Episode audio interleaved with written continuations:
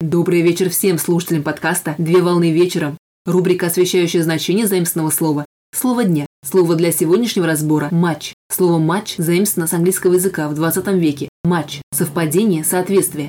Матч – это состязание между двумя спортсменами или двумя командами в каком-либо спорте. Матч представляет собой спортивное состязание в игре с заранее установленным количеством участников и персональным составом. При этом многие матчевые встречи носят традиционный характер. Пример – матч на первенство мира по шахматам.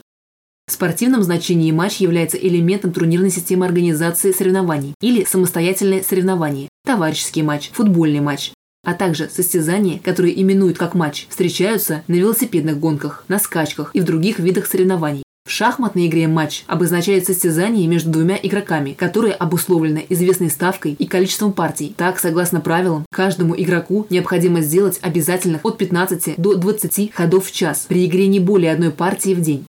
На сегодня все. Доброго завершения дня. Совмещай приятное с полезным. Данный материал подготовлен на основании информации из открытых источников сети интернет с использованием интернет-словаря иностранных слов.